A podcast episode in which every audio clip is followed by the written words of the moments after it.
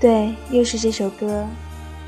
青叶最近真的迷上了这首歌，就像之前的很多次节目一样。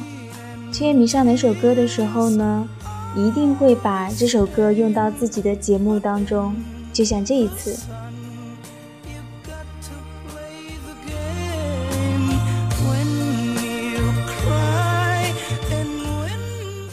还比如说，青月最近迷上了刘玉的文字。然后就一直看，一直看。所以今天，青月同样带来刘玉的文字，余欢的一个章节。如果你不那么闷就好了。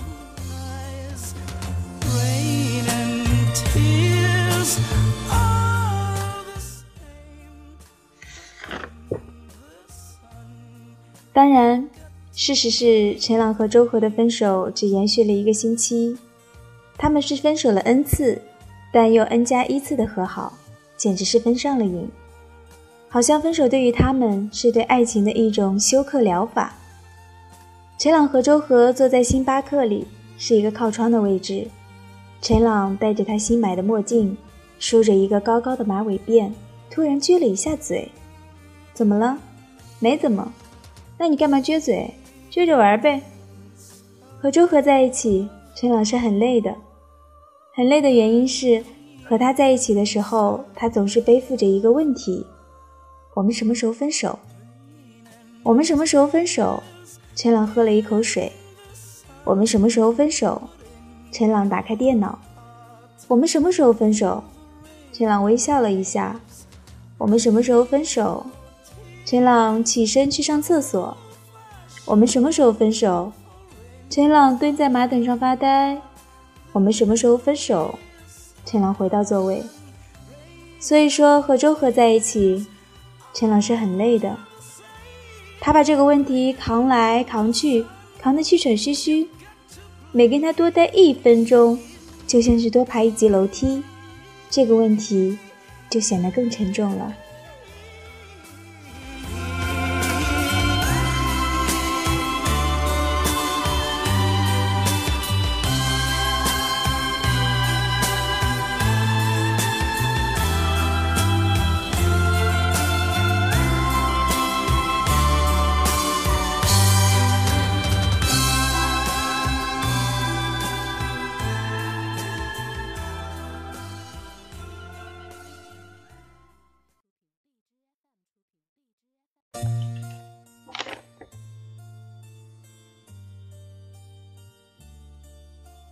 其实陈朗是喜欢周和的，他喜欢他笑起来的样子，嘴巴咧得大大的，像幼儿园的孩子得了一张大奖状。他也喜欢他的笨嘴拙舌，常常被陈朗噎得一句话都说不出来，一句话都说不出来，他就会气得笑起来，又像是幼儿园的孩子得了一张大奖状。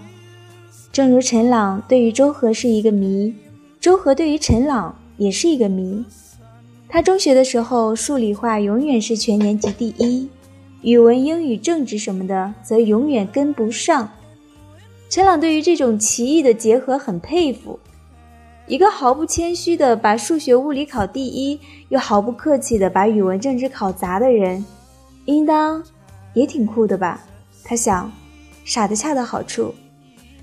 周和对陈朗特别好，但是是那种一点也不动脑筋的好。比如，他会给陈朗买米、买西瓜、买螃蟹吃。陈朗没事儿撅着嘴的时候，他会不厌其烦地问他怎么了。没话说的时候，他会看着陈朗没完没了地笑。看到陈朗捧着他买的大西瓜聚精会神地啃食，他的心里会涌起一股柔情。除此之外，他就不知道该干什么了，或者知道，但也懒得迎合。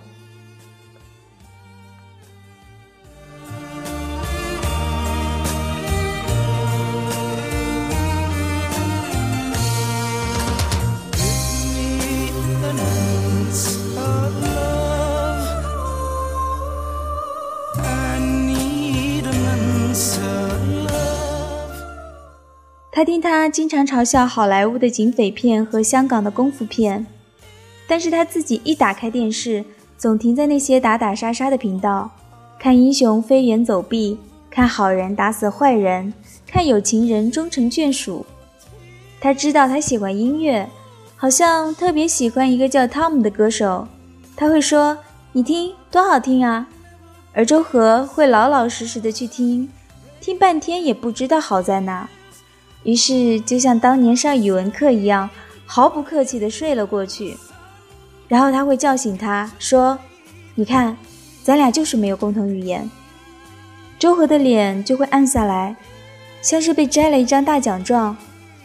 周和觉得这没什么，他是不懂那些东西，也不想懂。但是他喜欢一个女孩，喜欢那些他不喜欢的东西，这个事实，总得有人喜欢那些。他不喜欢的东西吧，生物多样性嘛。他对自己不懂的东西没有崇拜，但也没有记恨。他很豪爽大方，总是出现在餐厅里，忠实的各种朋友付账，但骨子里很安静，甚至有点孤僻。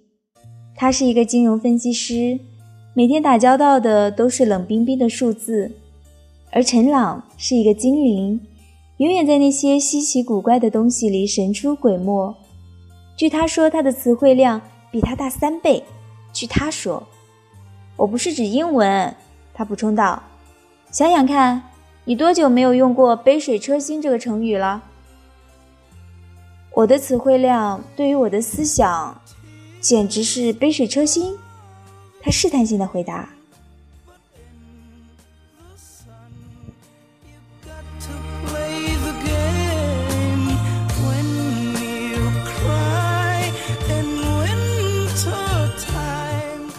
陈朗很喜欢他的新墨镜，就是坐在咖啡馆里也不怕他摘下来。看他时，他就透过墨镜上方去看他。坐在咖啡馆里戴墨镜的陈朗，周和看着他，心里一股柔情。你吃不吃什么？不吃。你老问我想吃什么干嘛？把你吃胖了，你就嫁不出去了。我嫁不出去，对你有什么好处？嫁不出去就嫁给我呀。这样的对话，陈朗和周和已经进行了无数遍。单纯、愚蠢，结尾的一句总是“嫁不出去就嫁给我呀”。陈朗每次听到这句话都很欢喜，满足了他那点简单的虚荣心。陈朗简直是可以爱上他的，如果他不那么沉默寡言，如果他不是老对陈朗激动的事物无动于衷，如果他不总是那样把衬衫的袖子捞起来。如果他吃东西的时候不那么狼吞虎咽，如果下次上卡拉 OK 时他再也不唱那首奇傻无比的《把根留住》，如果他不是没完没了的犯困打盹儿，如果他哪怕发起一次去一个什么地方干点什么，如果他会无缘无故的给陈老写一封信，如果他会突然重新布置一遍家里，总而言之。如果你不那么闷就好了。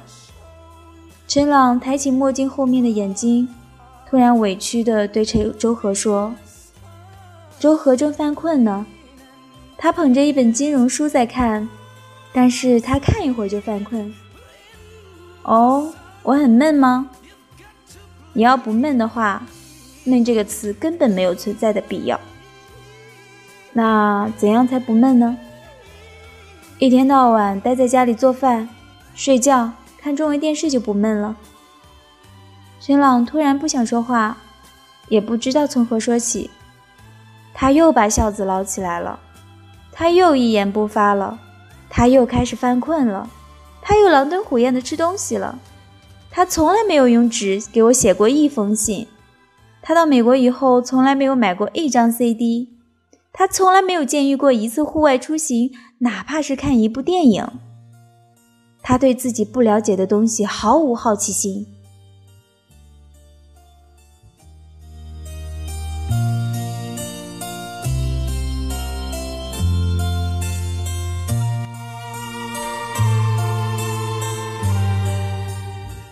我们什么时候分手？陈老越想越气，不一会儿功夫。明明是什么也没有发生，陈朗却已经气得鼻青脸肿。他不知道自己是怎么了。就算是不爱一个人，也没有必要这么大动干戈的不爱一个人。他觉得自己像一个蹩脚的医生，因为没有办法治好病人的疾病，于是急匆匆的要宣布他已经死亡。死亡多么好！死亡之后，一切变得很干净，而任何一种关系都是一种疾病。比如，陈朗和父母的关系就像是胃胀气，陈朗和 K 的关系就像是关节炎，陈朗和如意、小磊他们的关系就像是感冒，陈朗和周和的关系就像是……对，拉肚子。我们俩在一起，简直是大马褂配牛仔裤。陈朗看着窗外，绝望地说：“那也挺好看的呀，没准儿还会成为二十一世纪的最新潮流呢。”周和兴高采烈地答。